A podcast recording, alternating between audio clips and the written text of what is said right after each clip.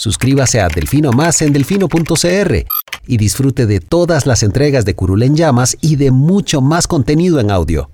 Delfino.cr El chuchinguismo político. Chuchenga, diputado, chuchenga. Si va a ser por nosotros que este país se puede ir a la mierda. Y en lugar de ponerle Instituto Nacional de las Mujeres, ponerle Instituto Nacional de las Lesbianas. No tengo dinero ni nada que dar. Delfino.cr presenta Curul en llamas. Cubriendo y sufriendo la Asamblea Legislativa. Porque alguien tiene que hacerlo. Hola queridos suscriptores de Delfino.cr, bienvenidos al nuevo programa de Curul en Llamas, el programa semanal donde les comentamos los temas más relevantes e irrelevantes de la Asamblea Legislativa. Les saluda Luis Madrigal desde el primero de octubre del 2021, como siempre, en compañía de May. Espero que todas y todos estén bien. Esta semana tenemos un programa especial, es la primera vez que tenemos un invitado acá en Curul en Llamas, episodio número Ciento más de algo. ciento y algo. Eh, ya tenemos invitados, eh, entonces, eh, pues agradecemos los comentarios que hagan de este programa porque así podremos eh, seguir trayendo diputados y diputadas y cualquier otra persona que quiera venir a comentar acá los temas de la semana en el Congreso. Esta vez tenemos a la diputada Paola Vega Rodríguez, quien esta semana ha sido pues noticia tras eh, declararse diputada independiente, salir de las filas del Partido Acción Ciudadana o que prácticamente la hicieran echada. Depende de la narrativa que, que, que queramos ver. Eh, y entonces sobre, este, sobre esto y otros otros temas vamos a estar hablando eh, en este programa. Entonces, muchísimas gracias Paola por acompañarnos. Hola Luis, hola May, eh, un saludo. Eh, admitir antes que soy fan del programa, entonces es todo un honor estar por acá y también con un poquito de miedo a ver cuáles son las preguntas. Sí, ahí pedimos eh, preguntas en redes sociales, gracias a los que las hicieron llegar. Entonces aquí vamos a estar haciendo algunas de ellas. Pero bueno, empecemos por el inicio, como dice el dicho. Eh, ¿Por qué, eh, es- esto fue todo un tema en su momento, por qué apoyar a Wilmer Ramos en, la, en, la, en la convención del, del Partido Acción Ciudadana? Porque eh, para nadie es un secreto que Welmer siempre ha sido una figura, al menos dentro, en el, dentro del PAC, o lo que se vio en la pre-campaña de, de- previa a que este presidente quedara electo, pues era una figura conservadora, ¿verdad? Opuesta a, a temas como matrimonio igualitario, aborto. Eh, y pues di, eso es prácticamente todo lo opuesto a lo que Paola Vega tiene como, ide- como ideales, ¿verdad? Entonces, eh, ¿cómo llega esa decisión de apoyar a Wilmer Ramos en la convención del PAC de, de este año? Ve Luis, esta es una pregunta tal vez muy difícil, una respuesta muy difícil de comprender para la gente que no está en el partido, pero voy a, a tratar de hacer el mejor intento. Eh, el partido ha venido transitando por un largo tiempo de, de una, una disputa ideológica, dos corrientes enfrentadas, eh, una bastante crítica de las acciones de este último gobierno, eh, que ha, ha señalado contundentemente que la ruta no está bien, que la ruta no va con los postulados del partido, y otra que eh, ha pasado entre el silencio y el porrismo de callar todo lo que ha estado mal. En, esa, en esas líneas, en estos cuatro años, yo me he identificado más con Welmer porque hemos sido tal vez los únicos diputados de la fracción que le dijimos de frente al presidente, esto no está bien, y en diversos temas. Yo lo empecé a hacer con norma técnica, eh, al puro inicio del gobierno, don Welmer con temas económicos y eh, yo con temas ambientales y ahí fuimos construyendo una, una alianza que lo que nos unía era la certeza de que el partido tenía que retomar el rumbo y, teníamos, y que teníamos que acabar con una visión eh, ideológica programática que no estaba bien, pero además un ejercicio político que no estaba bien, porque esto se venía acompañando de eh, fingir que todo estaba bien, de callar eh, la, crítica, de un ejercicio del poder vertical, de no tener acceso a poder hablar y, posicionar demandas. Entonces yo valoro todo esto y me parece más pertinente apoyar a Welmer porque me representaba la posibilidad de hacer autocrítica partidaria y de avanzar en estos temas. Teníamos diferencias, sí, pero voy a ser aquí contundentemente honesta. Para mí es exactamente lo mismo que alguien se oponga al aborto a que alguien en tres años de ejercicio no toque el tema del aborto, siendo mujer. Entonces, esta diferencia que me decían que yo debería ser más cercana a doña Carolina, yo no la veía porque realmente en tres años doña Carolina no ha levantado estas banderas. No, no le pidió al presidente la firma de la norma técnica, nunca tocó el tema del aborto, entonces era falsa esa imagen de que, de que la antítesis de Welmer, opositor al aborto, era Carolina defensora del aborto, porque no había sido así. Entonces, estos temas que nos distanciaban, eh, y los negociamos, los negociamos de manera tal que yo le dije, yo insistiré con mis banderas, vos respetalas, eh, él me dijo, yo las respetaré, las dejaré caminar, eh, y nos parecía una, una alianza ganadora. Luego, lamentablemente, no, no fructificó. Pero ahora, eh, me parece, y creo que fue una lectura que muchos hicieron, que cuando teniste las filas de Welmer, eh, Welmer como que moderó ese discurso conservador que tenía, ¿verdad? Porque pues, eh, ya no decía, pues, estoy absolutamente en contra del aborto, sino es pues, un tema que hay que, discutir, que las mujeres tienen que discutir y que decidir. eh, y también sobre el matrimonio entre personas del mismo sexo. ¿Vos tuviste alguna influencia sobre ese Total, cambio? total, y no solamente sobre Welmer, creo que hay otros compañeros bastante, excompañeros de la, de la fracción que iniciaron. eh, la, la asamblea es un aprendizaje mutuo y esto, esto es y- lindo porque nos pasa incluso entre diputados como el PAC y, y las fuerzas religiosas, digamos, de la asamblea, donde comenzamos a intercambiar ya un ambiente más sereno y se comienza a, co- a comprender temas. Yo he tenido compañeras de estos bloques religiosos que ya me llegan a preguntar curiosidades sobre las personas trans, si quieren entenderlo, eh, y esto, esto ha sido genuino, digamos, personas como don Ramón, como don Welmer, genuinamente han ido aprendiendo, han ido viendo que, que en algunos puntos estaban equivocados y que quieren aprender. Entonces el, el- proceso de Welmer diciendo, eh, quiero aprender de estos temas, los voy a respetar y, voy entendiendo, eh, fue genuino, fue genuino y, y, y no pasó del otro lado con temas económicos, porque el otro lado ha violentado, la, las otras ten- la otra tendencia interna ha violentado derechos económicos y sociales, pero no hace este mea culpa diciendo, ahí quiero aprender o quiero rectificar. Hablando de rectificar, ¿hay algún arrepentimiento de haber apoyado a Welmer en la precampaña y de que sea ahora Welmer el que cargue la bandera del partido? Arrepentimiento no, sin embargo, ya ahora al final creo que, eh, que de repente yo debí salirme incluso antes de la convención. Creo que, que fue un poco ilusa la apuesta de creer que con la convención se iban a resolver problemas estructurales del partido, eh, más sabiendo que, que eran polos ideológicos tan marcados, digamos, que no tenían voluntad de avanzar hacia lo que yo llamo el progresismo integral. Entonces teníamos un lado que ignora las banderas económicas y sociales y que, y que asume como, como otras banderas más identitarias culturales y otro bando que desprecia las banderas identitarias culturales como principales y, y se enfoca en lo económico.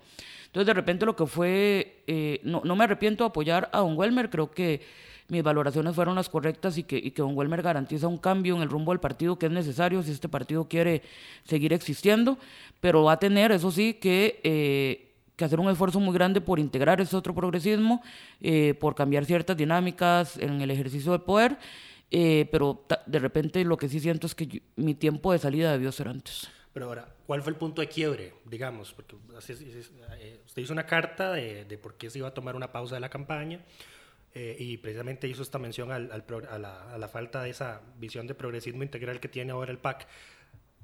Pero ¿cuál fue el momento determinante, digamos? ¿Qué acontecimiento dentro del partido fue lo que dijo, yo tengo que tomarme un tiempo para...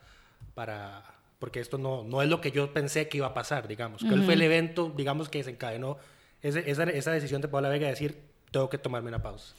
Vea, sí, yo, yo, yo he aguantado mucho en estos cuatro años y aunque no lo parezca, y yo sé que la gente no lo cree, he sido disciplinada a mi manera.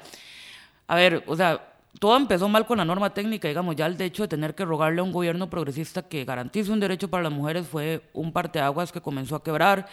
Eh, después, cuando el Ejecutivo pide que la fracción vote la vía rápida pesca de arrastre, que esto pasó, toda la fracción en pleno, menos yo, votó una vía rápida pesca de arrastre, eh, que para mí era inmanejable, pero era para mantener felices a unos grupos de poder. Luego que vienen jornadas laborales que nunca estuvo en el plan de gobierno. Luego todo lo que pasó con empleo público, que, que yo creo que se pudo hacer bien. O sea, hoy tendríamos una ley de empleo público si no, si hubiera habido menos testarudez. Entonces todos se fueron acumulando. Pero lo que lleva al clímax, digamos, a tomar la decisión, eh, fue quizás eh, muy subjetivo o quizás muy emocional, y fue la foto de la Asamblea Nacional del fin de semana pasada. Cuando yo vi a, los, a las dos personas que se supone deben de llevar el liderazgo del partido, porque es otro problema que está pasando. Estamos- Carolina. Sí, estamos huérfanos de liderazgo. Don Luis Guillermo Solís está en otro país. Don Otón Solís parece que no le importa el partido. Entonces, digamos, en este momento el liderazgo recaía en Carolina y Welmer, que se tenían que comportar como personas maduras eh, salvando el proyecto político. Y lo que estaban era destrozándose en prensa por si les nombraban a uno en Punta Arenas o a otro en San José, eh, intercambiando puestos, eh, eh, hablando las cosas más nimias y más irrelevantes de, la crisis que tenía el PAC.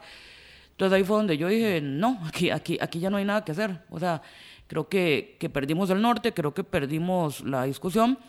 Eh, yo durante la semana previa a esta Asamblea Nacional intenté hablar con las fuerzas políticas, intenté decirles, por favor, pónganse de acuerdo, eh, por favor, dejen de, de, de- de estar en esta carnicería interna, y no, no fui escuchada, y ahí fue donde yo terminé de convencerme de que mi voz ya ahí no, no tenía ningún eco.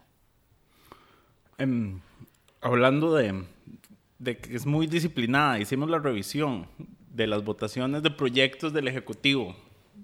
Eh, primeros, primeros, segundos debates y, y lo que, y lo que son acuerdos que requieren que presenta el Ejecutivo. Paola es la diputada que votó más veces en contra del PAC, pero solo siete veces. Tiene muchas ausencias de, de votaciones, son una de cada cuatro prácticamente. Eh, pero no es la que ha votado más a favor, pero principalmente porque Mario Castillo tiene un récord de asistencia a votaciones muy bajo. Ahora, ciertamente la fracción en, proyectos presentados por el Ejecutivo no son siempre los que mueve el Ejecutivo, porque el, el Ejecutivo sabemos que mueve también otros proyectos. Ajá. Eh, sin embargo, tengo que reconocer que, y veníamos hablando en, en- en el camino de esto, yo tenía la impresión de que iba a ser más alto el número de proyectos a los que Paola Vega se había puesto. Pero además eh, yo tengo, del yo, yo, yo tengo otro concepto de disciplinada, digamos. Pero creo que además ahí viene el tema de que vos decís de porque de- May hizo la revisión de proyectos del Ejecutivo. Sí. Precisamente, y lo que vos decís, lo que nos venís diciendo es lo que ha estado haciendo el Ejecutivo no es una agenda PAC, no es una agenda... Claro, pero además yo, yo, yo hablo de disciplina de que, por ejemplo, eh, eh, para mí fue caótico que la fracción votara la, la, la vía rápida pesca de arrastre, pero mantuve el conflicto ahí. Le dije al presidente, se lo dije a la fracción y no lo estallé públicamente. Entonces, digamos, para mí ese es el, el concepto de disciplina que quería traer hoy a la mesa.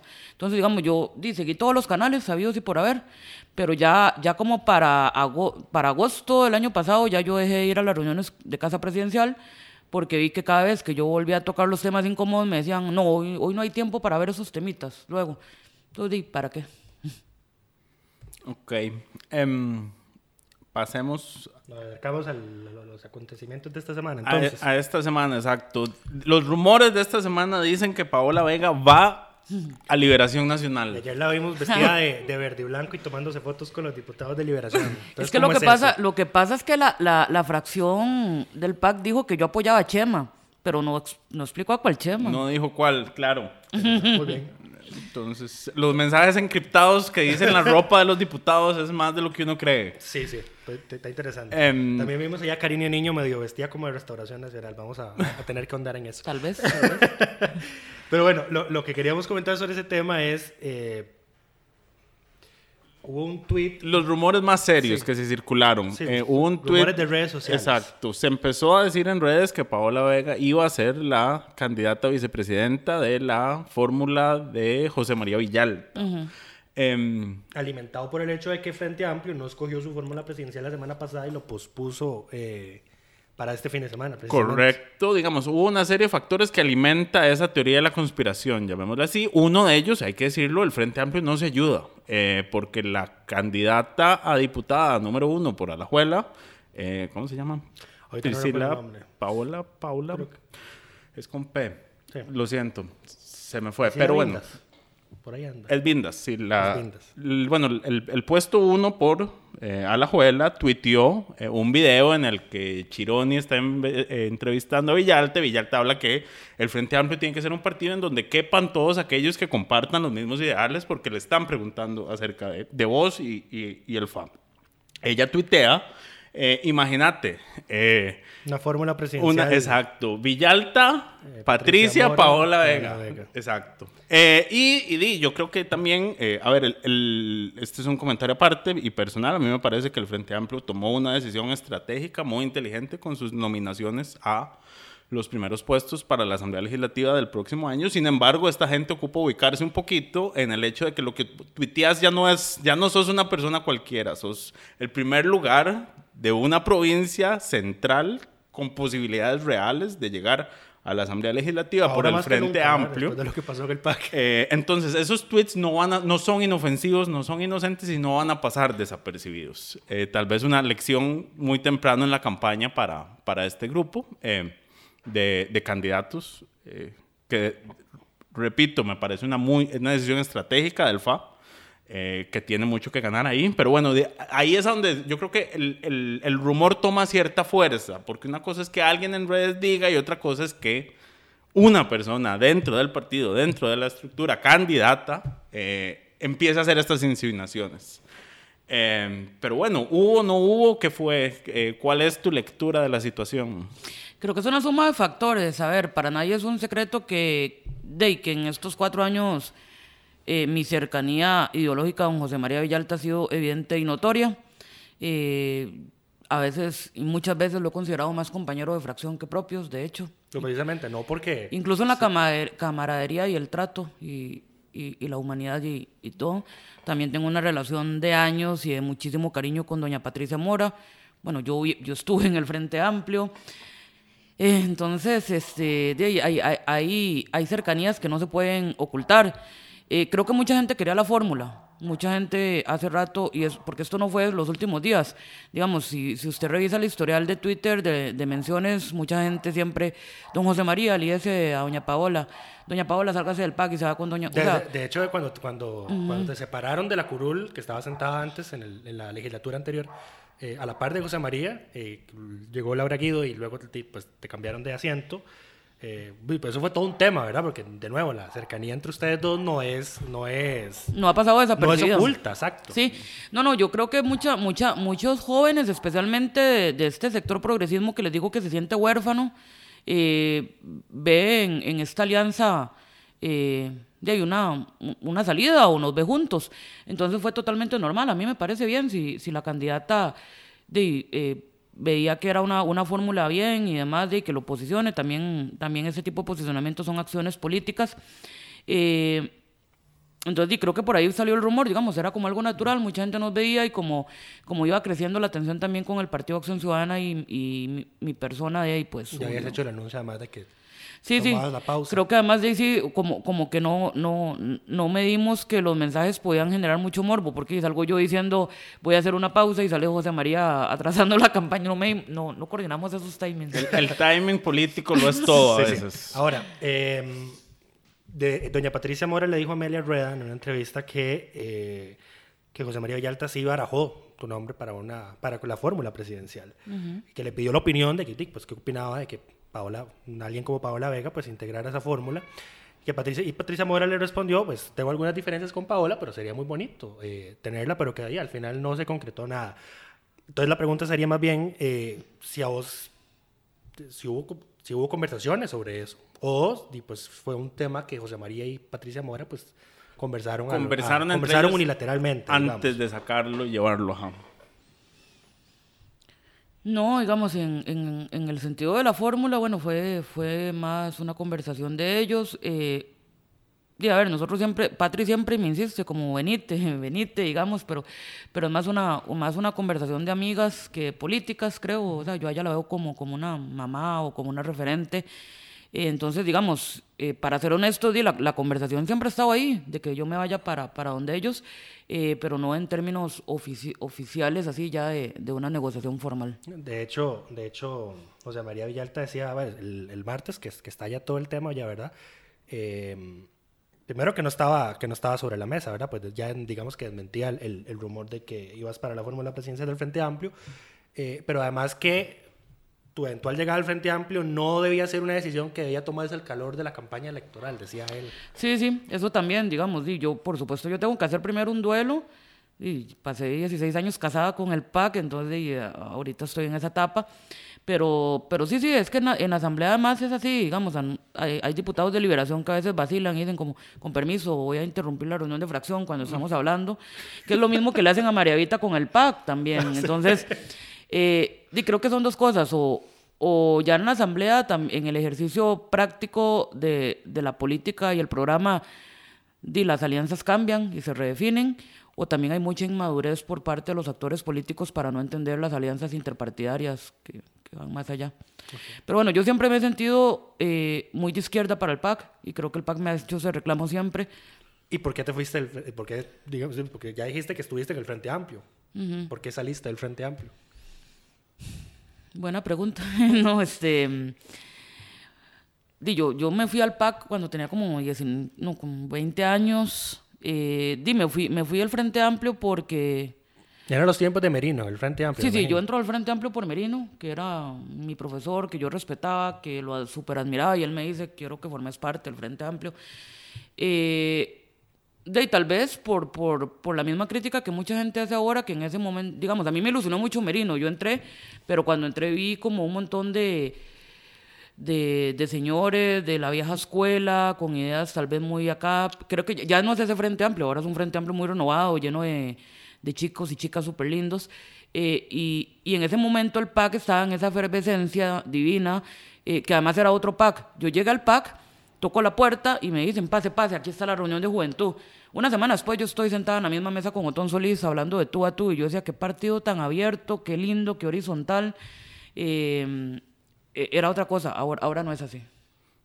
Una, una consulta. Em, ante todos estos rumores, no hubo ningún deseo de materializarlos y decirlos como, vean, yo no lo estaba pensando, pero ahora que usted lo dice... Ya que insisten tanto. Ya que usted tiene tanto miedo, porque lo que se ha visto es un cierto miedo del Sí. PAC a que, se, a que se materialicen estos rumores, no hubo nunca un deseo de decir, ¿sabe qué?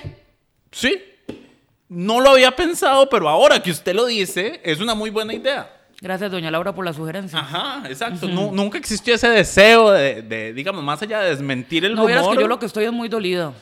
Eh, entonces, digamos, yo, o, o- o sea, si algo tengo claro y me, a- lo poquito que, la- tener una mamá psicóloga es complicado, pero por lo menos le, le- le dan a uno algunas señales de alerta. También. Entonces, mi mamá siempre me decía, o sea, con dolor no se toman decisiones importantes, hay que sanar. Entonces, yo tengo muy claro eso del duelo. Eh, y mm, no, digamos, ahorita lo que yo estoy muy, es muy dolida porque, a ver, con estos nueve compañeros, yo compartí funerales, estuvimos en las muertes de nuestros padres, em, cuando les cortaron, cuando todo. Entonces era totalmente innecesario ese párrafo, ¿verdad? Eh, eh, para los Y fue totalmente innecesario llegar a plenario y que no te hable, o sea, como si de repente fueras un extraño, un- una persona a la que no te conocen, no me dirigían la palabra, yo llegué a hablarles, veían el celular y no me hablaban.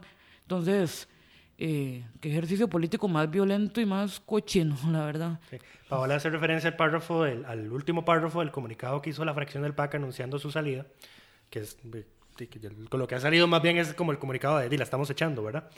De eh, que, que decía que les parecía llamativo que no había ocurrido ningún evento político en esos días que justificara la renuncia, pero que les, llama, les llamaba la atención que ocurriera precisamente cuando faltaban días para que se cerrara el plazo de la inscripción de fórmulas presidenciales. Ese es el párrafo que Las dos cosas me dicen mucho. El hecho que digan que no hay ningún hito político que justifique mi salida indica que la fracción está totalmente eh, aislada de la crisis que está viviendo el PAC. Y es que no llegaron, solo llegó No, es que y- además y yo tengo a la asamblea. Además yo lo quiero decir así, o sea, yo tengo los ovarios de decir me, me agüevé, me voy eh, y por esto y esto y esto. Pero muchos de mis compañeros han dicho abiertamente que no van a participar en la campaña, que están ahuevados, que esto no tiene arreglo, pero no tienen las gonas para salir a decirlo públicamente. Entonces, de ahí, por eso, por eso hay que escribir. Yo, va- vamos a escribir mucho sobre estos procesos. Pero sí, ese párrafo último era, era, fue totalmente innecesario, mezquino. Recapitulando con compañeros de fracción, me dicen que la redacción final quedó en manos de la jefatura de fracción. Entonces, parece que es una redacción unipersonal, pero innecesaria. Devolvámonos un poquito al, al día antes. Eh, pues tuviste una conversación con Laura Guido para, para comentarle que, bueno, ¿qué fue lo que se comentó en esa reunión? Más bien, eh, pediste tiempo, anunciaste que efectivamente te ibas a ir, ¿hubo algún otro diputado presente? ¿Qué fue lo que ocurrió? Sí, bueno, yo disciplinadamente, por, por seguir los debidos procesos, nadie me tiene, eh, le pedí a Laura y a Mario como jefa y subjefe de fracción un espacio. Entonces nos reunimos ahí en la salita junta del plenario. Y yo les dije, vean, yo les quiero anunciar que, di que yo me voy del partido, yo me voy a ir, no sé cuándo voy a terminar de tomar la decisión, eh, pero después de lo del fin de semana yo, di- yo ya siento que, entonces Entonces, lo primero que yo vi fue que la reacción no fue cómo, por qué, tacatá, sino que fue... ya lo esperábamos. "Mm, ok, sí, sí, de hecho me dijeron, sí, ya lo esperábamos. Ya era hora, dijeron básicamente. Entonces me dijeron, nosotros pensamos que la carta al fin de semana era tu renuncia. Yo les dije, no, no, no, yo quiero hacer esto bien, no sé cuándo, voy a conversar con dirigencia, tacatá, y yo les avisaré. Por cortesía les quería decir a ustedes dos, para adelantarles que si yo me voy y tomo la decisión, eh, sigo pagándole al partido, que lo voy a hacer. Ya lo anunciaste, de hecho, sí. Ajá. Eh, no voy a pedir más asesores, o sea, el código ética, que, que es una payasada, pero bueno, lo, lo respeto. Es una payasada porque prefiero que haya ética en la toma de decisiones que comprometen principios que en esos peanuts, ¿verdad? Eh, y, que, y que sean buena lid, le digo yo, o sea, que, que, si hace- que hacemos un divorcio público, lo trabajemos, hasta le pedí eso, le hagamos un relato, eh, que yo los proyectos de la fracción seguramente los voy a seguir apoyando porque dime, muchos coincido. Y la respuesta fue, por supuesto, toda la sororidad, todo el apoyo y tacatá. Y nos abrazamos, eh, avísame cuando estés lista. Y al día siguiente yo me levanto en la madrugada, eh, bueno, no, me levanto y tengo los mensajes a las, a las 2 de la madrugada, echada de todos los grupos de fracción. Lo que me dicen es que en la madrugada pidieron que nos echaran, o sea, levantaron a los asesores que estaban durmiendo, a las secretarias y todo, para echarnos de los grupos. Grupos donde además no hay nada estratégico. En esos grupos lo que coordinamos es si queremos arroz con pollo o, o sea, innecesario, totalmente innecesario. Esto, por supuesto, generó que todos los asesores del PAC se dieran cuenta que algo pasaba. Claro. Entonces alguien filtró la noticia y me levanto. Yo me levanté, abrí los ojos y tenía 20 mil llamadas de Amelia Rueda, de Randall y todo. Y yo dije, qué raro, ¿qué, qué pasaría? So- solo nosotros no llamamos porque a esa hora estamos dormidos. Y sí, De hecho, de- yo, yo- yo me levanté a las, a las 9 y algo y... Y ya había pasado que todo. era la, la nota y hay una y hay una serie y te la y, hice y llegar, hay una sí. y hay una serie de contradicciones entonces eh, dice Paola Vega renunciaría al PAC los únicos que sabían eso eran Laura y, y Mario Eh, luego a mediodía doña Laura dice no no sé de dónde sale el rumor yo no tengo ninguna renuncia confirmada Eh, luego yo le escribo al jefe de prensa del PAC y le digo yo no voy a renunciar entonces por favor desmienta a la prensa Eh, luego yo le Puedo escribo confirmar que eso no pasó, digamos. No, luego no mandaron nada diciendo que Luego no, yo hablo con. Welmer, con Ramón y Mario y les escribo y les digo, "¿Cómo? ¿es cierto que están en una reunión de fracción viendo mi renuncia? Es que yo no estoy renunciando. ¿De qué están hablando? No me contestan. Eh, pese a que yo defendía a Welmer cuando lo quisieron echar por lo del cementazo y puse mi pecho por él, pero bueno. Eh, no me contestan. Luego, luego se dice que se reunieron con el SEM, pero ojo, que, con el Comité Ejecutivo Nacional. Laura dice que ella tomó esa decisión con el Comité Ejecutivo, pero a mí me entró un correo ayer del Comité Ejecutivo Nacional diciendo, nos llegó el rumor por prensa de que renunció, ¿es verdad? y si es así, confírmelo. Entonces, bueno, una serie de eventos, eh, di, yo no me esperaba eso, entonces cu- cuando yo empecé a ver todo eso, yo dije, ah, no, entonces di, yo, yo renuncio del partido esta semana, aquí no hay nada que hacer, peor aún. Di, pero no me dieron ni siquiera, no tuvieron la decencia de dejarme renunciar. Sí. Ahora, eh, yo ayer conversé telefónicamente con doña Laura. Me llamó después de que hice el tweet de que ibas a estar acá hoy. Eh, pues me comentó sí, precisamente lo de la reunión del, del lunes en la, en la salita anexa de plenario con don Mario y ella y vos.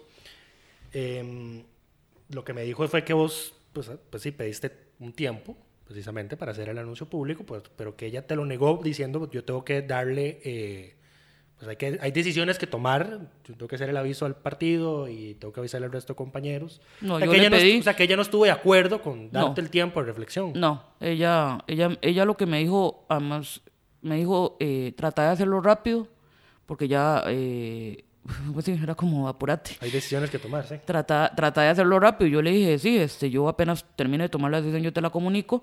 Y yo le recalqué, eh, yo quiero avisarle a la fracción de boca mía y a la militancia. No se cumplió. Muy bien.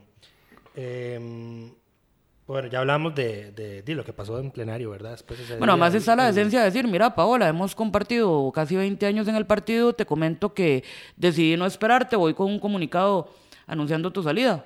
Pero bueno, en el plenario decidieron no dirigirme la palabra como, como, Sí, te negaron el, el cambio. como esas canciones de ¿verdad? despecho que cuando las personas terminan son completamente extraños, así, o sea, Sí. no, no. Te, te negaron inicialmente el cambio curul. ¿A quién Para forzarme, para forzarme a renunciar, a esas alturas yo no había renunciado y me dijeron que la única forma de moverme la curul era, pues, era la, la renuncia en mano. Sí, ya viendo en retrospectiva fue todo un ejercicio de violencia, pero Bueno. Sí, de hecho, de, de- de hecho fue, eh, hubo diputados de liberación, eh, diputados evangélicos que llegaron Aquí a- quiero, quiero, quiero contar algo. Quiero contar algo. O sea, eh, mis compañeras hasta este momento no me han dicho cómo me siento, no me han preguntado y no me han dado una explicación. Y Nidia Céspedes, eh, con la que he combatido tantas luchas con el aborto y con la que nos hemos agarrado, estuvo a la par mía abrazándome, haciéndome un té de manzanilla y, y ayudándome en ese momento. Eh, Qué fuerte. Sí, vas a, vas a tener mucho de qué escribir después de todo este, después de todo este evento. Eh, pero bueno, entonces ahora hablemos de lo que sigue. Pero primero una pregunta que hicieron bastante recurrente ayer, en, que pidieron que te la hiciéramos, y es eh, que cuando eh, este bloque fabricista se retira de restauración, pues vos habías firmado esta propuesta de, de ley de reforma constitucional, pues para que el diputado que renuncie al partido, pues, te ha- pues queda fuera de la curul, ¿verdad? Eh, y lo, habías y lo tenías un, un tweet que decía la última frase, la curul es del partido. Eh, bajo el modelo de elección de que tenemos, pues más o menos tiene sentido. Eh, vos no renunciaste a la curul, te No. declaraste diputada independiente. Entonces mucha gente lo que te está cuestionando es precisamente la, la- la falta de consecuencia entre lo que firmaste en ese momento y lo que estás haciendo ahora. Entonces, ¿cómo explicas eso? Eh, ¿Consideras que fue un error haber firmado esa propuesta de reforma constitucional en su momento? Y, y ya te haré otra sobre, del, sobre el, sistema de elección de diputados como un todo. Es muy duro, es- es complicado de explicar. Yo cre- creía firmemente hasta que me pasó a mí que la curul era el partido, entonces yo creo que también las, las reflexiones personales te hacen flexibilizar tus posiciones iniciales, porque yo creo firmemente que el diputado que va por un partido, que es el único mecanismo de acceso en este momento, tiene que respetar consecuentemente los principios del partido. Pero entonces ahí entro en, en- en una encrucijada que no sé cómo explicar, que me traspasa lo personal más que lo político. Porque yo siento que si yo hubiera traicionado los principios del partido, yo debería estar entregando esa curul. Pero no los, no los he traicionado. Precisamente decís que estás apegándote a los Más bien, más bien hay gente que los ha traicionado más. Entonces, eh, ahí entro en la contradicción de, de- y pondero, digamos, que, que tiene más peso, cumplir con, con lo que yo dije en ese momento, en ese, en ese com- proyecto de ley, en ese tweet, o cumplir con, con la agenda que yo le debo a un montón de electores, siendo que ya ahora además mi base es más que el PAC, ahora es una base nacional que me confía agendas, que me confía la defensa de ciertos temas y cierto control político. Y ahí tomo la, la segunda decisión. Eh, puede que haya inconsecuencia, por supuesto, con lo que dije antes, eh, y de ahí es de humanos errar y ser inconsecuentes. Digamos, yo no pretendo ser la madre Teresa de Calcuta y nunca, eh, bueno, no sé si ella fue inconsecuente, seguramente que sí. No, fijo, sí. En algún, sí, sí, no, sí, sí fue.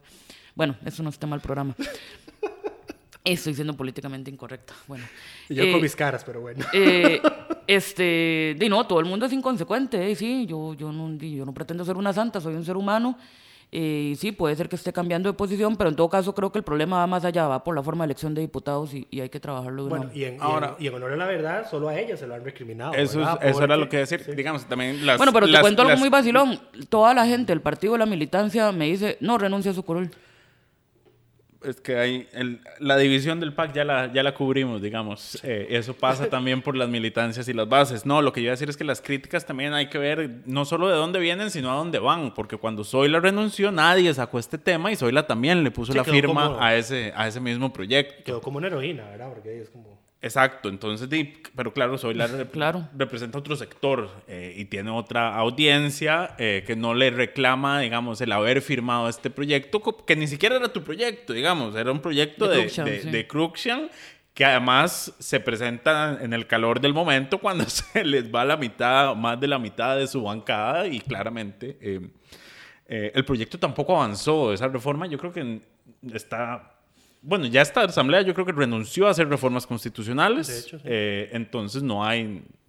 No, se va a archivar eventualmente. Y si lo aprobaran, dudo mucho que le hubiesen puesto un rige, rige a partir de su Sí, publicación. en no, caso, entonces... Ahora, la pregunta es, eh, digamos, hablando del sistema de elección de diputados, eh, porque nosotros tenemos lo peor de los dos mundos, diría yo. Tenemos un sistema de elección por partido, pero una curul personalísima. Eh, que justamente fomenta esta, este fraccionamiento. Eh, vos decís que en tu caso vos te estás manteniendo fiel a los ideales que te llevaron a esa curul y por eso podés tomar esa posición y decir, sin ningún problema me quedo.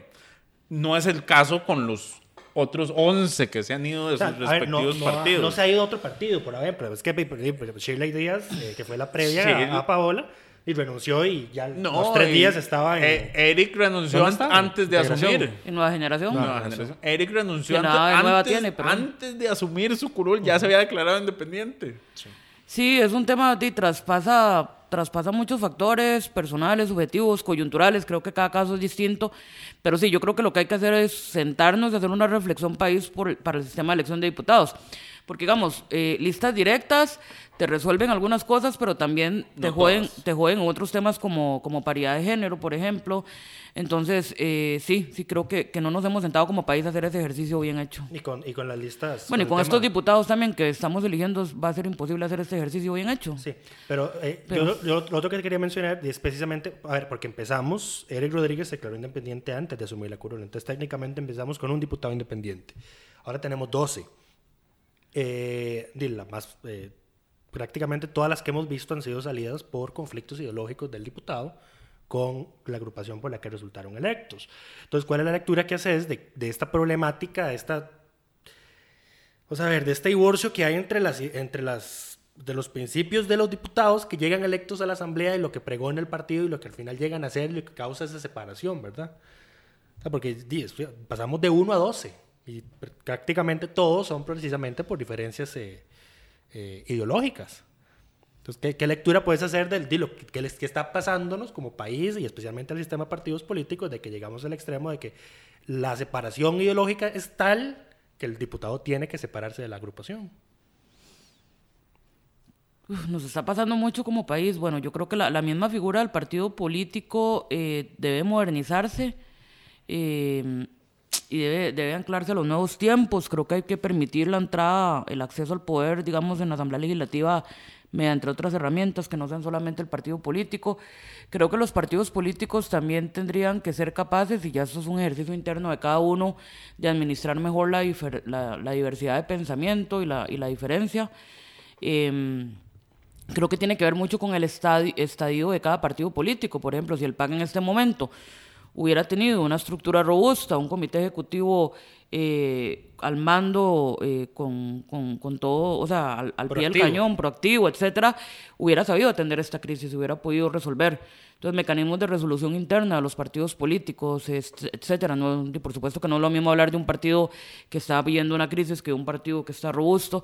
Es una discusión de, muy amplia, muy amplia, pero siento que además como en este momento lo tengo como a flor de piel, eh, no, lo, lo que diga no, no, no va a ser muy objetivo, digamos. Va a ser como el proyecto de Cruikshank al calor del momento. Yo lo, que quería, eh, lo que él quería en ese momento era re- recuperar sus ocho curules perdidas. Sí. Pero bueno, em, una, pasen- pasando a otro tema. em, ¿Cuál dirías vos que son las mayores deudas que deja este gobierno, esta asamblea legislativa?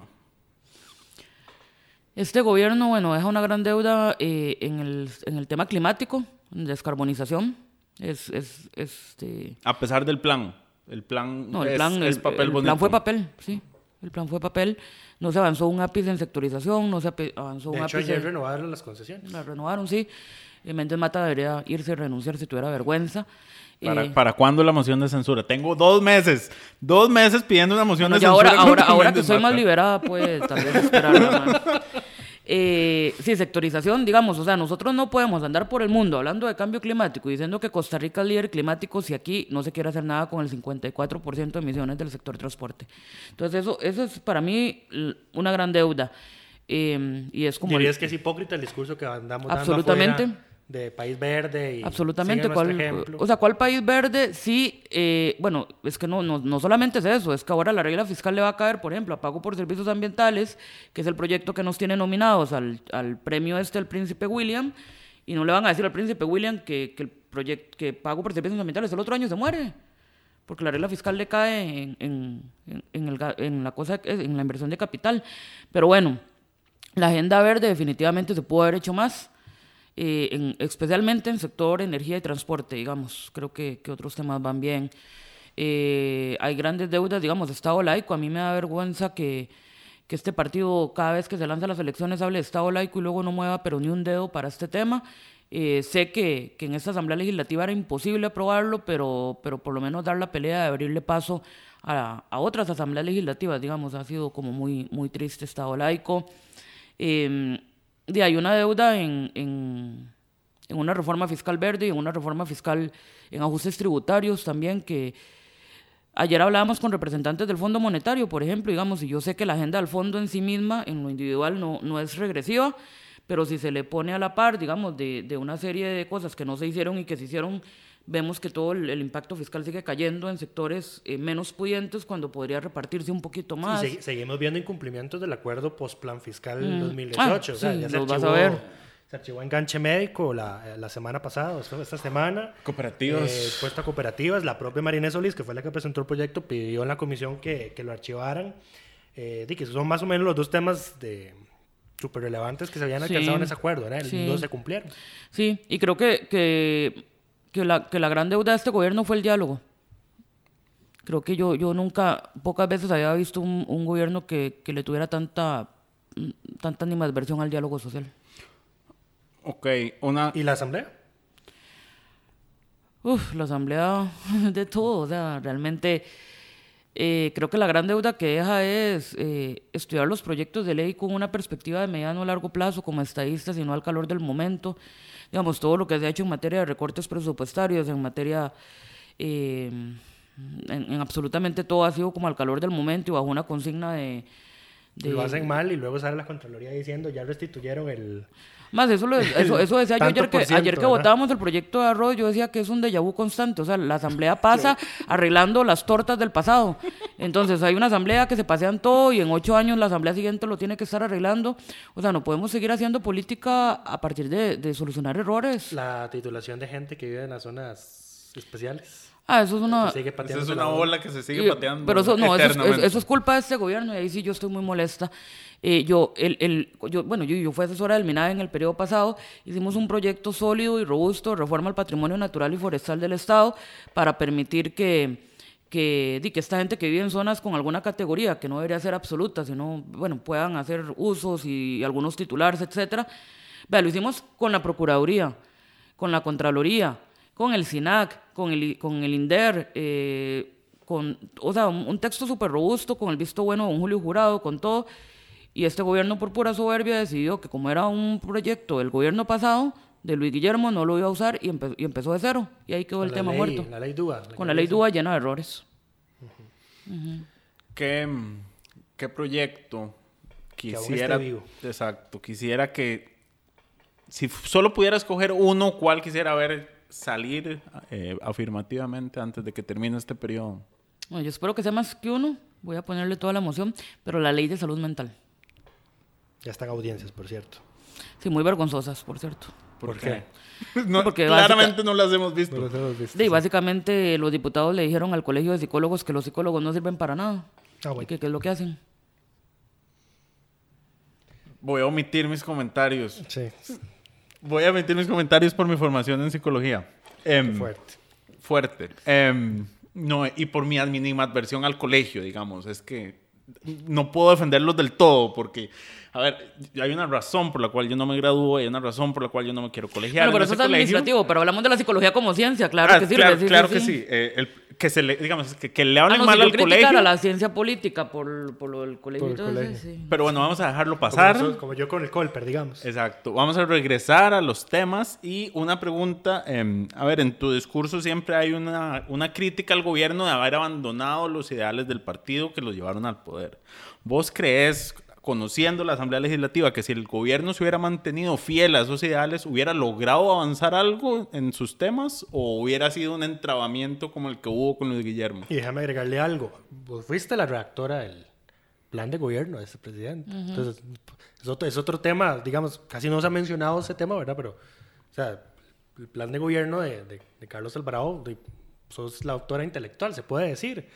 Eh, entonces, yo creo que no hay nadie más eh, autorizada para decir esto no fue lo que nosotros propusimos, y pues precisamente que vos.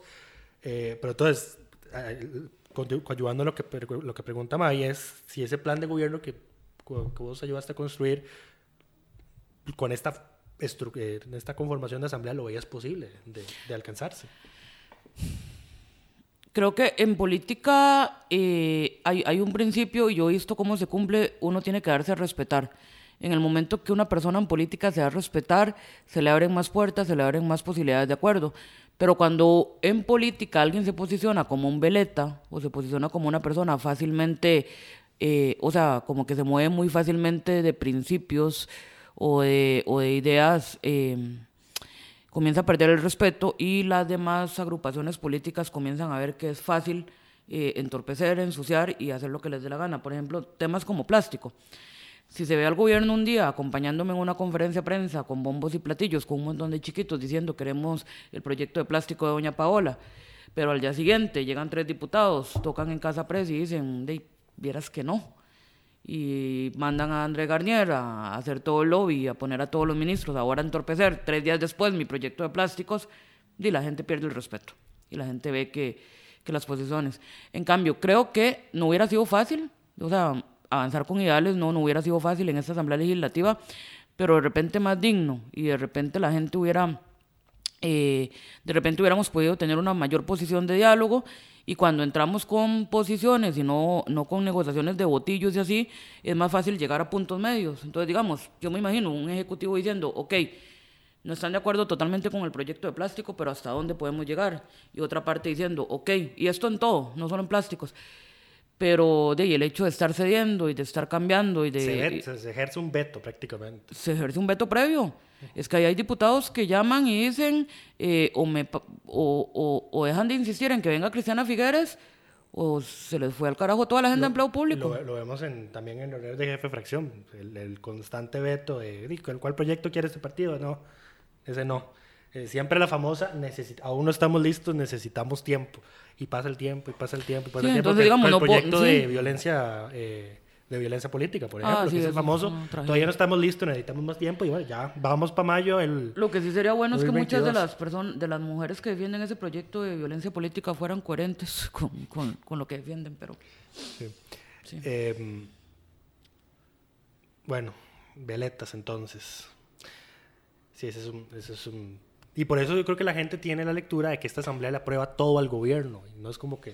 no, el gobierno le aprueba todo toda la asamblea. Exactamente. la- el gobierno le, le dice que sí a todo lo que la, la oposición en la asamblea le pide. Bueno, es- estamos en una relación muy perversa entre el Ejecutivo y el Legislativo, porque sí, exactamente, a partir de los vetos, a partir de ceder, o sea, sí, no, no, definitivamente tenemos que mejorar la forma de hacer política. Y, y, digamos, y en tu ejercicio, digamos, de, digamos, siendo tal vez una autocrítica, ¿cuántas posturas, ideas o discursos has, has sentido que has tenido que moderar, cambiar para lograr avanzar cosas eh, en la asamblea? Y si ahora que vas, a, que vas a ser independiente, digamos, ¿de qué te vas a sentir más libre de poder hacer?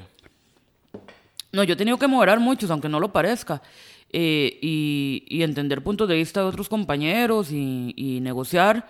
eh, de ahí hay, hay, hay, hay proyectos donde, que, que uno, uno concibe eh, de una forma muy, muy ilusionada, digamos, pensando en el todo y choca con la realidad y, y entiende. Pero ahorita no, no, no tengo tal vez casos concretos. Pero no, yo creo que, o sea, la, la, la forma... Te ayudo con uno, por ejemplo, el de cáñamo y cannabis. Uf, sí. ¿A vos te Bueno, pero es que ese no es mío. Ah, No sé, pero digamos, te- creo que eso es partidaria del, del- de permitir el uso recreativo de, la marihuana. Sí, Y eso en esta asamblea legislativa es imposible, ¿verdad? Que se apruebe. Sí, pero es que además yo creo que no, no, no, no todas las agendas, o, o sea, no, no siempre ganas aprobando el proyecto de ley. Por ejemplo, con eutanasia, un gran dolor que yo tengo es que yo, yo sabía que nunca se iba a aprobar eutanasia, por supuesto. Pero me hubiera gustado iniciar un debate. Que se discutiera. Digamos, el solo hecho de que los diputados se dignaran a entender qué era la eutanasia, para qué sirve, que no discutirlo. es un negocio, como dicen ellos. Es, pues, Entonces, digamos, yo, eh, y, y es lo que, lo que le critico a este Poder Ejecutivo, que siempre dice, no es el momento de, pero ir posicionando las agendas siempre es el momento de. a, mí me da mucha risa el tema de él. No es el momento de. Y, y, bueno, especialmente las críticas que siempre hace la oposición. Cuando estamos en extraordinarias de. Este gobierno prioriza mal y todo eso, cuando ya sabemos que les convocan lo que ellos piden, ¿verdad? Pues ahí estamos viendo, no es por desme- desmeritar, de nuevo, eh, mi- la cantidad de benemeritados que se han votado, ¿verdad? Ya- Ayer, No, y ahí ayer yo estoy teníamos, preocupada. Ayer teníamos dos, o sea, una sesión. ya está. No, no, yo estoy preocupada extraordinaria. porque yo, yo, yo, yo me integré a la comisión de honores con una alta preocupación de que había un montón de benemeritazgos de grandes mujeres que no caminaban. Entonces ahí tomamos la comisión entre María Inés y yo y la pusimos a, mm, Andar. A a producir. andar, una, una alianza vacilona. Este, Ahí y- vimos un proyecto firmado por Paola, María Inés y Dragos. Dragos, Y sí.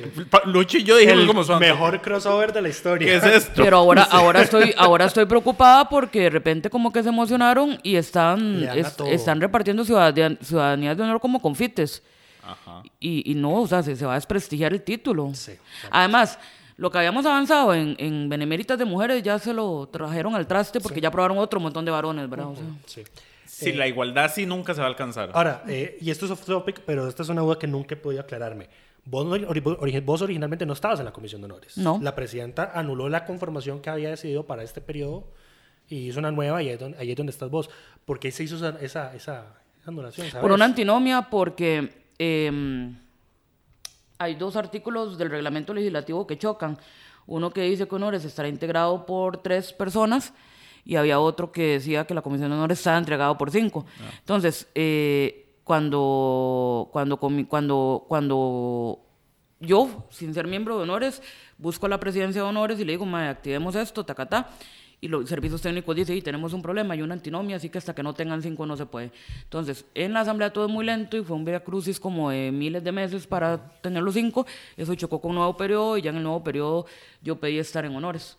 Entonces ya la, la- mi exfracción me asignó. De hecho, de hecho la, la única comisión que se queda sin representación PAC, digamos, es Honores.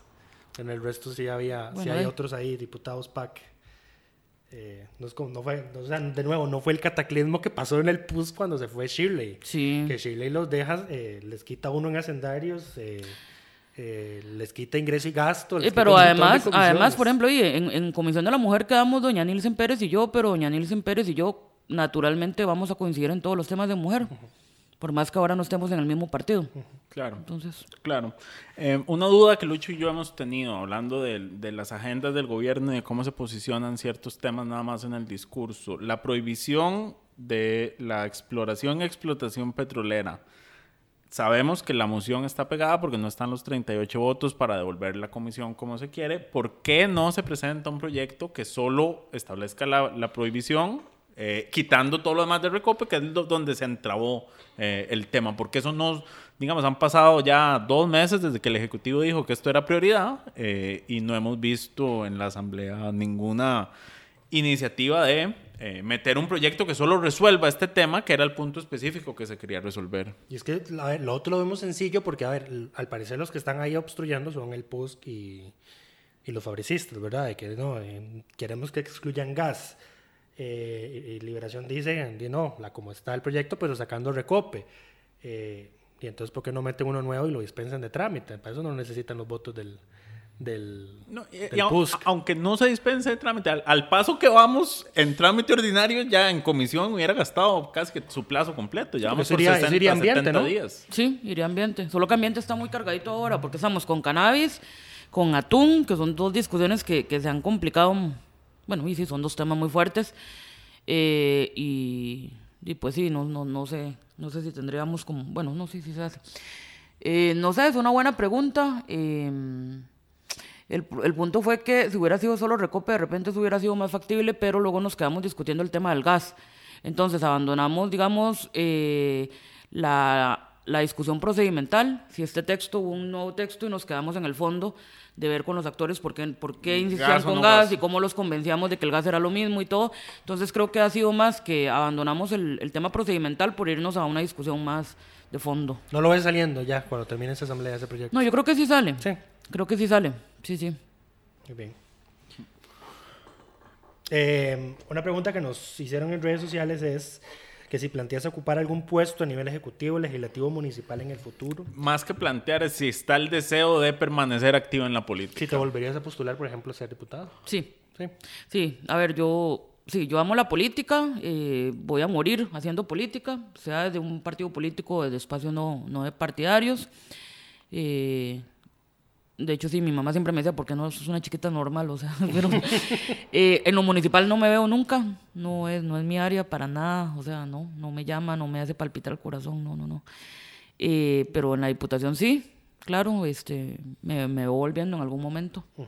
¿Reelección consecutiva sería algo positivo para el país? ¿De diputados o de...? De diputados, de diputados. Totalmente, yo creo en la carrera parlamentaria 100%.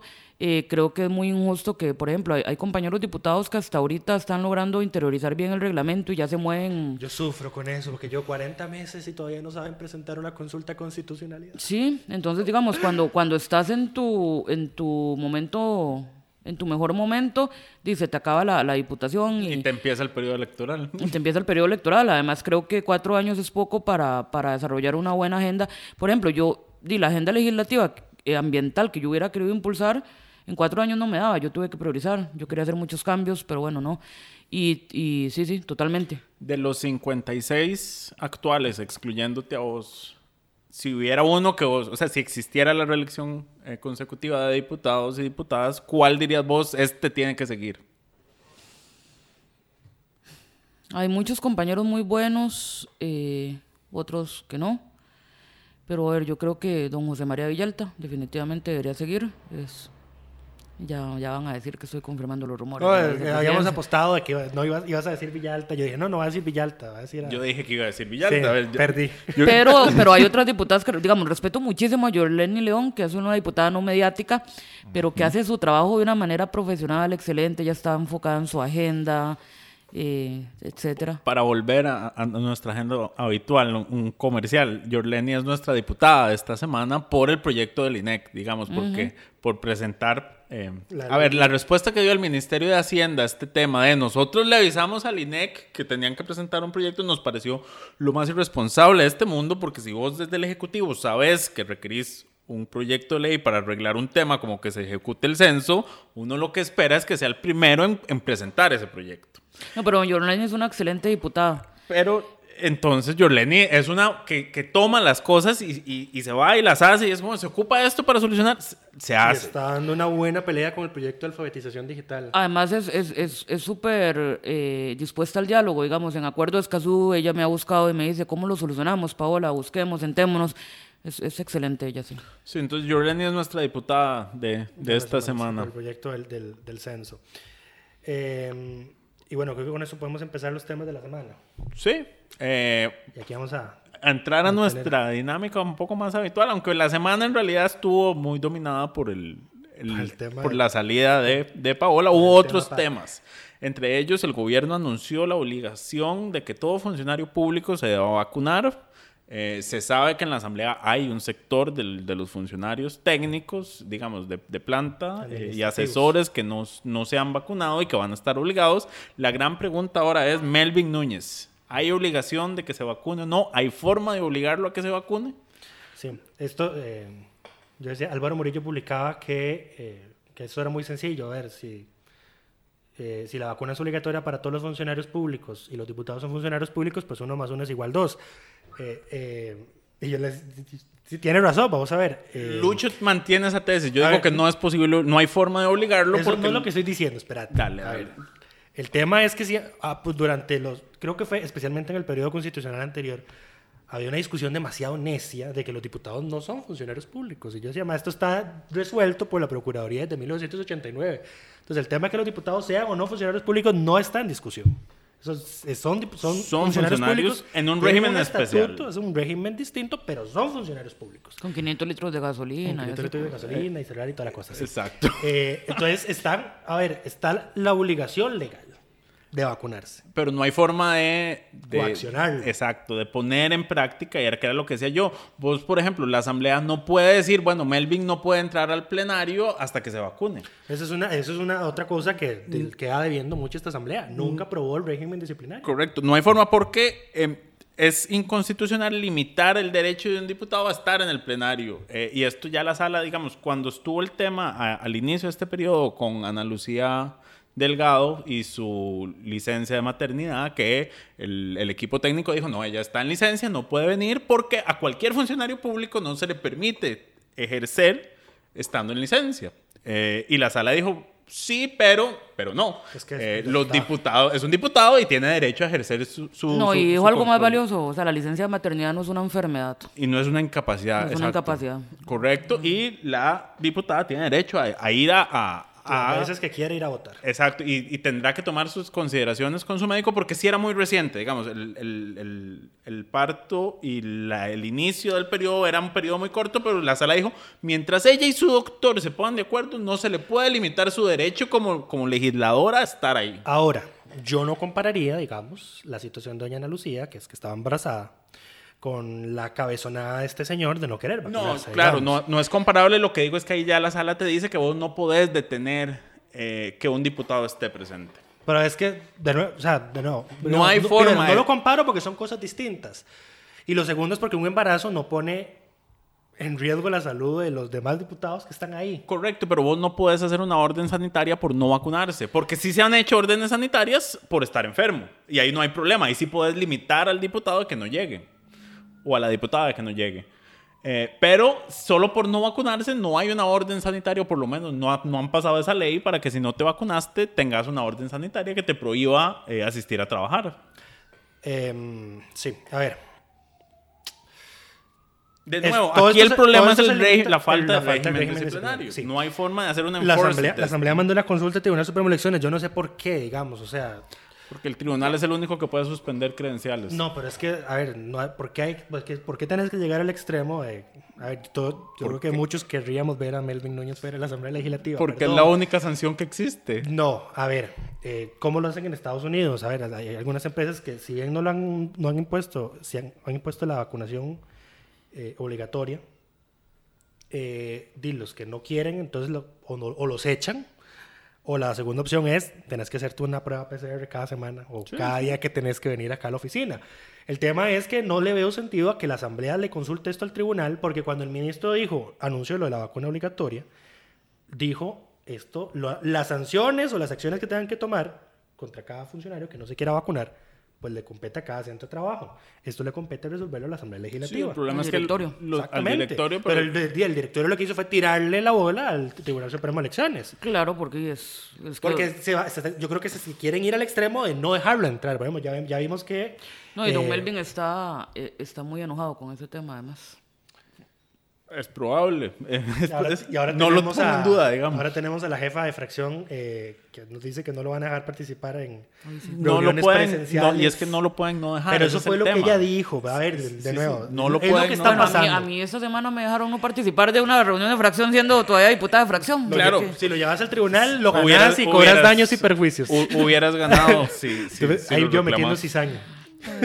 Buena idea. ¿no? Pero bueno, em, yo digo que no se puede, habrá que ver qué es el tribunal. Estoy seguro que el tribunal va a decir. No Esto hay- le compete a ustedes resolverlo. No, y les va a decir, ustedes no tienen cómo, no hay régimen disciplinario. Si él no cumple, no hay sanción posible. Sí, ahí Si la- ni siquiera bajan las dietas cuando tienen que bajarlas porque los diputados eh, no llegan o hablan de proyectos y se van antes de votarlo y no las ¿Que rebajan. Pedro Muñoz qué? Exacto. Eh, pero bueno, ¿qué más pasó esta semana? Em, Rebaja marchamo. No se aprobó en primer debate, pero ya se aprobó el- la propuesta de, de lo que sí, lo que eventualmente va a ser la escala, ¿verdad?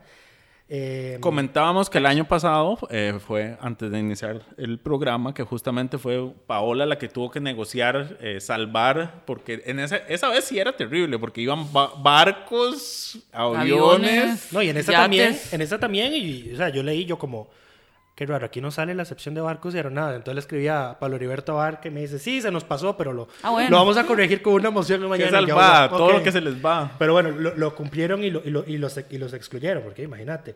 Eh, van a ser un porcentaje de reducción inferiores a los que se aprobaron con la ley del año pasado.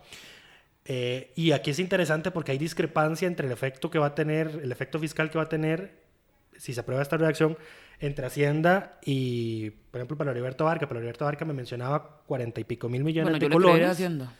Y Hacienda, Hacienda, pero es que el tema es que Hacienda no dio un dato, por ejemplo, mayor. Hacienda dio un dato menor, dijo son 30 mil millones menos. Ah. Exacto. Entonces, me- me- Ese me- es el problema. Me, me resultó llamativo que los diputados estén haciendo- estimando un impacto mayor que el que está haciendo el propio Ministerio de Hacienda. Eh, pero bueno, ya sabemos que Hacienda no, no está a favor del, del proyecto. En, la, en el reporte del lunes están ahí las escalas eh, y algunos ejemplos de en cuánto saldría el marchamo por, por valor fiscal de vehículo.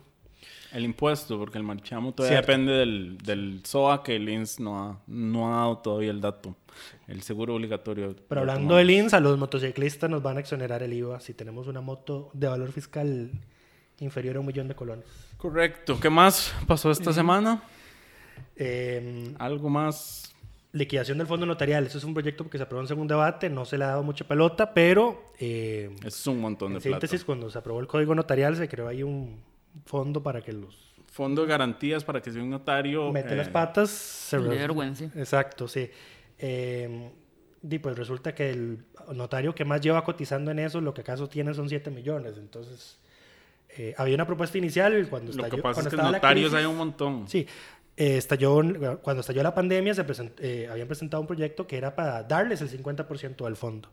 Eh, y no pasó, pero y ahora lo que van a hacer es liquidarlo y migrar a una póliza de responsabilidad civil profesional eh, que va a cubrir más, digamos. Entonces ahora todos los notarios van a recuperar lo que han aportado ese fondo a lo largo de estos años, eh, aunque tienen también la opción de no hacerlo. Entiendo que también ahora con ese fondo dan hasta pensiones y todo. Entonces la gente que ya tiene como derechos adquiridos los va, los va a poder mantener, pero, pero eso es lo que va a pasar con ese fondo, se liquida y entonces ahora pasan una póliza de responsabilidad civil profesional. Y lo otro es el tema de empleo público, que ya llegó a la Comisión de Consultas de Constitucionalidad. Ayer sesionó por primera vez esa comisión. Em, tiene dos semanas hábiles. Eh, Tres. Tres semanas hábiles. Tres semanas hábiles para dictaminar sobre el voto de la sala. 15 días. Y eh, le rechazaron ayer a Pedro Muñoz unas mociones de audiencia que Pedro quería convocar al, al director de Servicio Civil, al presidente de la Corte y... Se me está olvidando el otro. Bueno, jerarca de tres instituciones para que se fueran a referir a, a- al, vo- al- al voto. El resto de la comisión se la rechazó. Yo creo que yo nunca había visto audiencias a la Comisión de Consultas de Constitucionalidad, ni siquiera sabía si estaban permitidas. De pues. hecho, de hecho, servicios técnicos me metió un criterio así como, a ver, esta, esta comisión es una permanente, es una comisión permanente especial, pero es más especial que... Ah, porque el reglamento dice que las permanentes especiales tienen, eh, en, lo, en, lo no regla, en lo reglado, se rigen por las, Por las reglas. por las reglas de las comisiones permanentes ordinarias, excepto la Comisión de Asuntos de, de, de la Consulta de Constitucionalidad según servicios técnicos. Entonces no le aprobaron las, las mociones a Pedro. Salió a la luz pública, eso sí, que ya el Ejecutivo anda circulando una propuesta de texto para enmendar el proyecto. ¿Ya lo viste? No, por supuesto. No. Ya no, ya no, ya no le comparten. No, antes tampoco. Antes tampoco. Pedíselo a Pedro, fijo él lo tiene. Eh, Pedro andaba, andaba ayer muy chismoso porque hasta le dijo a, a- creo que fue a Daniel Ulate, porque ese día tenía la reunión virtual con el Fondo Monetario. Sí, ahí estuvimos. y entonces lo dijo, Pedro estaba en la, creo que en la comisión de jurídicos y dijo, ah, por cierto, hoy hay una reunión ahí con los muchachos, con la gente del fondo para que se lleguen. andaba, andaba por el chin Pedro ayer. Sí, sí, ayer nos reunimos los de jurídicos con el fondo. ¿Y qué? Pudo no haber reunión perfectamente, sí. Esa Pudo- reunión pudo haber sido un pudo ser, pudo un email. El, el fondo, el, el fondo tiene, la, el- tiene la esperanza de que eso se va a aprobar. Pero yo- ya estos tiempos políticos yo los dudo mucho. No creo. Así como se Es- esa- está complicada esa agenda. Sí, imagínate que el Ejecutivo nunca presentó uno de los proyectos que negoció. La cartera el de con Apple nunca se presentó. Y, y digamos, y proyectos sencillos como el el impuesto a los premios de lotería, que ni siquiera estás grabando algo real, sino que es la No, pero es que- expectativa de premio que alguien va a recibir, nada más va a recibir un toquecito menos. A ver, ese no es el problema con ese texto ahora. El problema fue que mandaron un texto sustitutivo y ahora quieren grabar hasta las rifas de escuela. Sí. Entonces, de ahí es el problema. O sea, te, te dice- te dicen, "Mire, ese proyecto tiene un problema, mándenos un sustitutivo, mandan el sustitutivo para enmendar esos problemas, pero meten otro. Trae otros problemas. En fin, eh, yo creo que con eso terminamos. So, yo tengo una queja. Di- al programa Uf, que se manifiesta hoy. ¿cuál? Nu- Nunca hablan de la Comisión de Ambiente ustedes. Vean, y avanzamos Es- con cannabis y vimos un montón, pero siempre me la ignoran. Es- no, eso, a ver, eso tiene una explicación y no Siempre, soy tú- yo el a veces pasan responsable. cosas súper chivas en ambiente y yo estoy esperando y, y oh, ya terminamos por hoy, la semana. A ver, a eso. Eso puedo hacer a Lucho confesar. responsable. No, confesar. ¿Confesar qué? Confesar. A ver, eh, May no me deja hablar de temas que pasan en comisiones a menos de que sean súper Mentira, hablan de un montón de comisiones. De comisiones hablamos un Pero de montón, ambiente- es De, de cierto. cochinilla y la comisión narco. No, no, no. Eh, pero cuando están viendo así, las, por ejemplo, mociones de reiteración, que es lo No, que no hay está, excusas, no hay que es lo que excusas. está pasando en ambiente, eh, pues De ahí a veces hay tantos temas en la semana y Es- se nos es- pasa. eso sí, nosotros comisiones cubrimos cuando hay audiencias más que todo, no cuando un proyecto avanza con sus mociones. Vamos a, Bueno. pero bueno, vamos no, a pero- hacer la... No, pero aprovechamos. ¿Qué ha pasado con ¿Qué cannabis? pasó esta ¿Qué semana cannabis en, esta en semana? ambiente? Bueno, no, no, hemos avanzado con cannabis y estamos entrando justamente a, a- a una discusión donde se va a estancar un ratito este texto y es si nos volamos o no el impuesto, y, o, o parcial o totalmente. El Hay una- impuesto del 1% Ajá, es el que está sí, en que quedó pírrico, ¿verdad? O sea, y que, o sea, ves ahora a Íñigo Errejón eh, hablando de un impuesto de 35% a la industria del cannabis en la ley cannabis integral de allá de España, y aquí no quieren ni el 1%, entonces estamos en eso y quedamos justamente en la discusión de zonas francas, que va a, a volverse... ¿Por qué? ¿Qué es, qué es el tema? Que se permita a ese tipo de Eh, don Roberto quiere integrar el régimen de zonas francas eh, dentro, dentro del tema. Algunos pensamos que no, porque fue un proyecto de, orientado para otro tipo de inversión y que justamente lo que debería... Y todo el mundo se va a meter en régimen de zona franca y no va a dejar nada de impuestos y, y demás. Pero ahí quedamos, eh, pero sí, sí se está complicando un poco la discusión Se, por se los tiempos. se aprobó una moción para que el- por lo menos el 30% de las licencias sean para MIPYME, si no me equivoco. Sí, el texto inicial decía que, eh, que, que todo el mercado del cannabis, digamos, debería ser orientado a MIPIMES, pymes, industrias cooperativas, etcétera. Eso se cambió por Liberación Nacional y con una moción de don José María Villalta y yo esta semana se, se logró por lo menos un punto de equilibrio, dejar al menos un 30% para, para estas pequeñas economías. ¿Sale el proyecto en esta legislatura? Sí, sí. ¿Se logra? Sí, sí se logra, sí se logra. El tema es que ya vienen las extraordinarias. Eso es, entonces hay que, hay que apurarnos y Liberación ha metido muchas mocioncillas, pero bueno. Eso está, eso sí. eh, Ana alguien- Karine metió como Alguien hizo una 30 y tabla de cuántas. Sí, pero eh, Cari, Soy Cari, hizo una. Cari, una- Ca- Cari sí está en buena fe, digamos, Karine, perdón, este, doña Karine sí está en buena fe, ella está convencidísima del proyecto y lo que quiere es mejorarlo, solamente que por cada moción, de son, todo el mundo discute y discute y discute, pero bueno, la próxima voy a aplicar el reglamento fielmente. La, la guillotina. Sí. de una vez. Eh, pero a ver, pregunta, esa, esa es una pregunta que nos hicieron a redes, pero yo no la metí en la lista. Eh, con proyectos tan complicados como este y tan importantes, eh, hay una discusión previa, fuera de comisión, se reúnen los asesores, como decir, esta moción. Ah, sí. o no, o di, a lo que lleguen, al- cuando llegan a la comisión. Depende mucho del estilo de cada comisión, ¿verdad? Y en, en, en la, en, en ambiente por lo menos nos manejamos con reunión de asesores donde llegan a preacuerdos. Luego los diputados vemos los preacuerdos. En el tema de cannabis, por ejemplo, tenemos un chat, todos los diputados defensores del cannabis, donde coordinamos independientemente que estemos o no en la comisión y pasamos chistes y nos desahogamos. Entonces, sí, sí, claro. Ahora, eh, Y se salen del grupo y vuelven a entrar. y Ah, sí. Los, los típicos dramas de entrar y salir. Eh, entien- eh, entendía que Restauración Nacional estaba opuesto a este proyecto. Ya no. Ya no. Ya no. Interesante. Ya no. Porque ahora- quitaron, me imagino, lo de la marihuana recreativa. No, no, no. No, sigue No, no, no, estando. sigue Ah, estando. Eso es súper importante. Sí, porque el Lo del restauración autoconsumo. hace meses, ajá, hace meses mandó eh, un video, de- un video a la prensa, en el chat de prensa que, tenemos, que tenemos prensa y restauración, diciendo que no están totalmente en contra del proyecto. Pero es bueno lo, que pasa es saber- que, lo que pasa es que las posiciones en campaña cambian radicalmente. Es una época hermosa. Digamos, ahora todo el mundo. eh, o sea, hay, hay un gaslighting y un cambio de temas. Entonces, de repente, la, eh, la fracción dice: No, yo nunca apoyé este tema. Y o así. No sé de qué estás hablando. Entonces, es maravilloso. Esa, la- esa no es mi firma.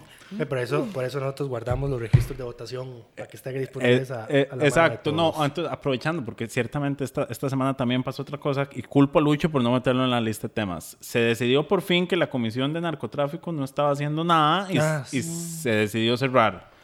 ¿Cuál es la opinión de qué salió mal con esa comisión? ¿Dónde estuvo el, fallo? ¿Hubo una falta de voluntad?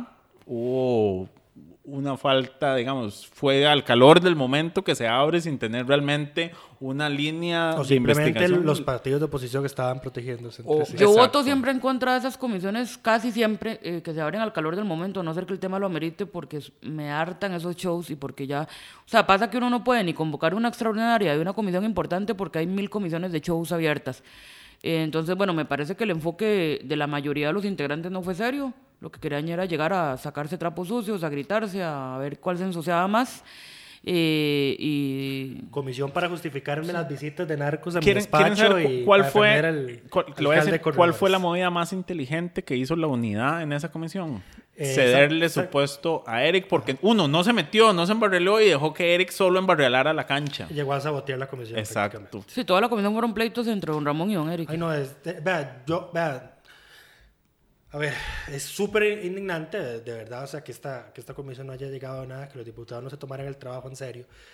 Pero yo honestamente ya había, ese día, ese día había, de- de- después del último, la última discusión entre Eric y, y Ramón, yo dije, "Ma, yo no voy a volver a ver esta comisión, o sea, ya es, es suficiente. ¿Cuál fue, la esta semana? La de esta semana, o sea, yo Ah, ya- no la he visto esa. Yo dije, no, no, o sea, el- pasó el pleito y luego Floria metió la moción para cerrarla. Pero cuando pasó el pleito entre Eric y, y Luis Ramón, yo dije, madre, yo no vuelvo a ver esta comisión, ya es suficiente estupidez. Había- De verdad, o sea, no- había- no, lo soporto. Porque encima la hacen a las 8 de la mañana. Entonces, es despertarme a las 8 de la mañana para ver a esos dos peleando y tirándose trapos sucios. Y a los otros defendiendo y justificando y toda la cosa.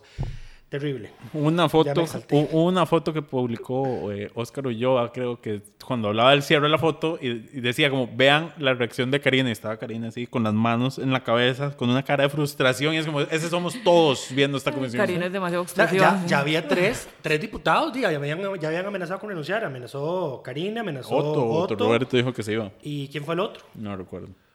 Eh, Pero bueno, que en paz descanse Floria- la comisión. Floria fue, no llegó, Floria fue la otra. No lo logró. Y la otra, y la otra comisión, digamos, que fracasó en lo que se tenía conceptualizado, pero esa, digamos, que no fue creada al calor del momento, porque esa, esa moción para crear esa comisión estuvo mucho tiempo en plenario, que fue la de la comisión de la caja, ¿verdad? Eh, Ah, sí, sí, pero Ahí es donde uno ve que la presidencia de una es que comisión uno sabe a quién le da para que tenga frutos, exacto. Lo que son las presidentes de las comisiones. La sí. Por ejemplo, las va muy bien. ¿Cierto? Sí, pero yo ahí sí tengo que darle la razón en parte al presidente de que eh, esta, y lo, lo estábamos oyendo ahora en el programa Hablando Claro de hoy, que los diputados han agarrado cochinilla como las pinzas, porque saben que si se meten mucho, Ah, por supuesto. les prenga, les prenga su partido. si se meten en han- temas municipales. O sea, lo están enfocando mucho en el tema de eh, Méndez Mata y por supuesto Mike está felicísimo de eso.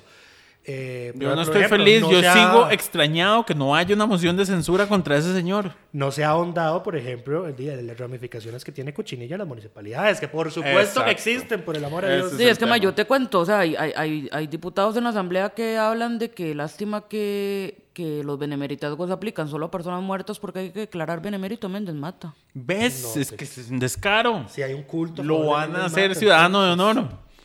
Ya se dieron cuenta, que alguien se dieron cuenta por culpa de los expresidentes que pueden hacer ciudadanos de honor vivos, porque estoy seguro que no lo tenían claro. No, no hay ideas. Pare, pa- pare ahí. Pero bueno, eh, yo creo que era así. Cubrimos todos los temas de esta semana. Prometemos poner más atención a la Comisión de Ambiente. Gracias. Lucho lo hará.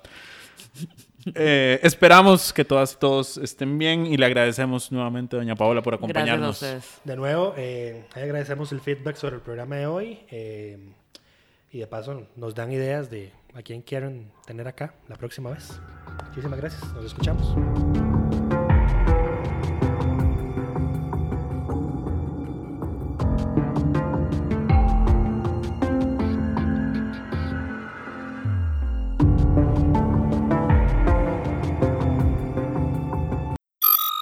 Suscríbase a Delfino Más en delfino.cr y disfrute de todas las entregas de Curul en Llamas y de mucho más contenido en audio. Delfino.cr